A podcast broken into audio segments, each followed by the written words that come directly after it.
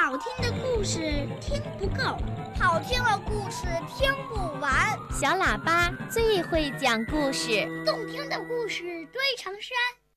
小喇叭好听的不得了。爸爸讲故事时间。小朋友，你现在收听到的是中央人民广播电台的小喇叭节目，我是博士爷爷。小朋友。在今天的小喇叭抱抱熊故事时间里呀，博士爷爷要请你听一个童话故事，名字叫《蜘蛛大婶儿》，希望你能喜欢呐。蜘蛛大婶儿在几个树杈中间织了一张网，这张网又大又圆。一只蜻蜓在空中抓蚊子。险些撞在了网上，他猛地翻了一个身，才擦着网边窜了过去。蜻蜓吓得心里砰砰直跳，忍不住骂了一声：“嘿，该死的，跑到这儿来捣鬼，差点当了他的点心。”蜘蛛大婶心里正有气，打着枪说：“哟，这是谁呀？说话这么不干不净的？各有各的办法嘛，怎么叫捣鬼啊？”把蚊子全给我轰跑了，我还没找你算账呢。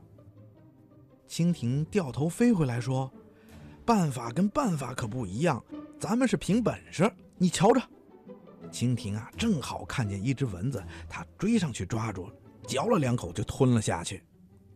你行吗？咱们这是正大光明的，谁像你呀，偷偷摸摸的就会设圈套，搞阴谋诡计，骗人家上当。这一大串话呀，把蜘蛛大婶气得直翻白眼儿。好半天，她才说出一句话来：“哼，当心别撞在我手里。”蜻蜓说：“灰妖精，丑老太婆，我现在就撞在你手里了。你看离你多近呢？你飞起来吗？”哎，可惜你不会，你还是老老实实趴在网上生气吧，还得小心点哦，别掉下去。离地面这么高，要是掉下去了，准把你那个大肚子摔破的。蜘蛛大婶给气了个半死，他觉得呀，今天简直是倒霉透了。还有更倒霉的事儿呢，夜里呀，刮了一阵大风，把他的大圆网。彻底给毁掉了，把它也刮到了草地上去了。他只好爬到了另一棵树上，重新织起网来。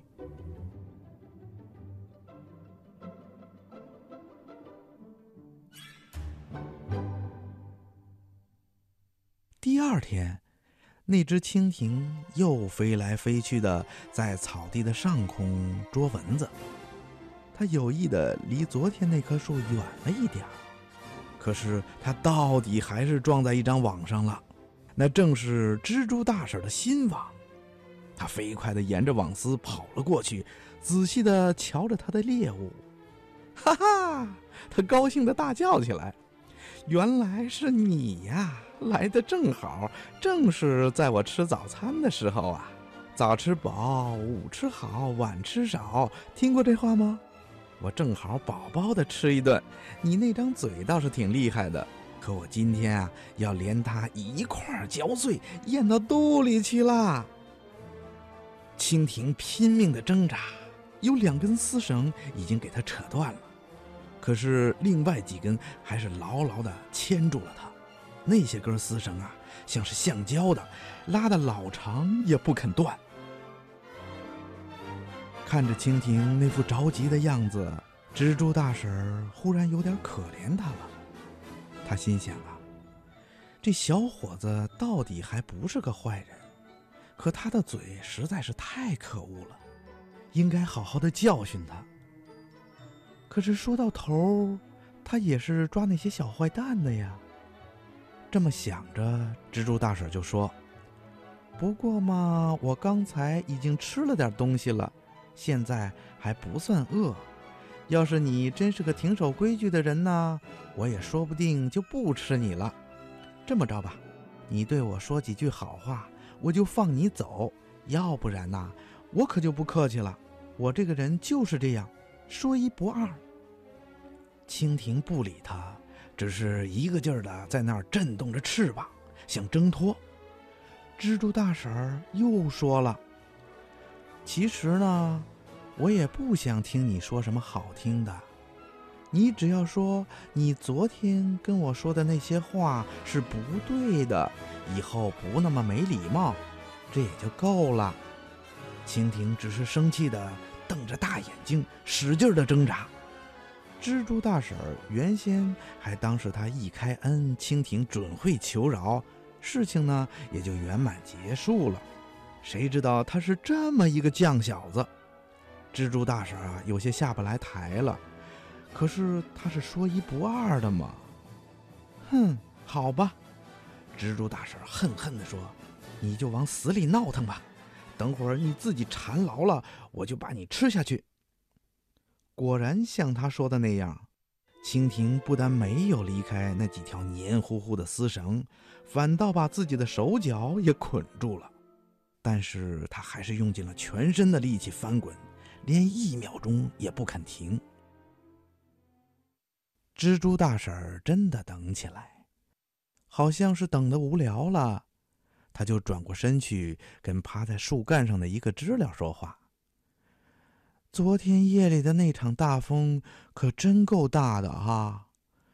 知了说：“是啊，是啊，是啊。”蜘蛛大婶很不喜欢跟这个随声附和的家伙聊天的，可是他现在必须跟他说几句话，他就耐着性子说下去。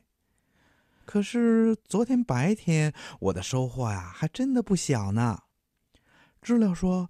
是啊，是啊，是啊。蜘蛛大婶接着说：“昨天上午我抓住的那只大苍蝇啊，简直傻透了。他被粘到网上的时候啊，折腾了一阵子，扯断了几根线。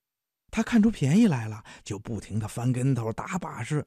结果呢，反倒越缠越紧，把自己呀捆得结结实实的。”知了说：“是啊，是啊，是啊。”蜻蜓听见这话，一边挣扎一边生气的想：“是个鬼呀！他这是骂我大苍蝇呢。”蜘蛛大婶继续的说着：“可是下午粘住的那只蜜蜂啊，就机灵多了。它刚落到网上的时候，也挣扎了一气，扯断了两根线。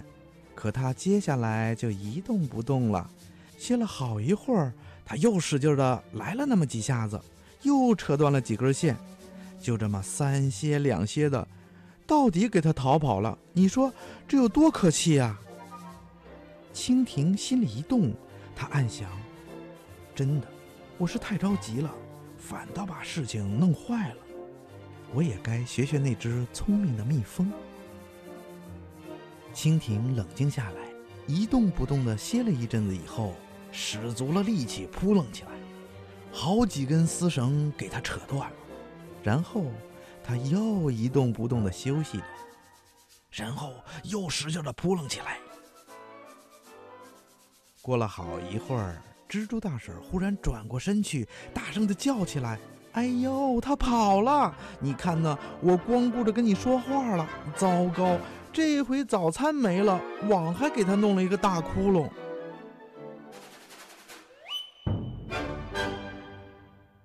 这天下午。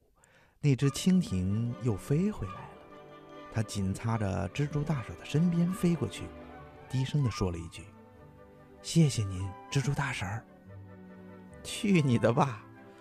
蜘蛛大婶瞪了他一眼，可是他心里呀却非常的快活，眼泪都差点掉出来啦。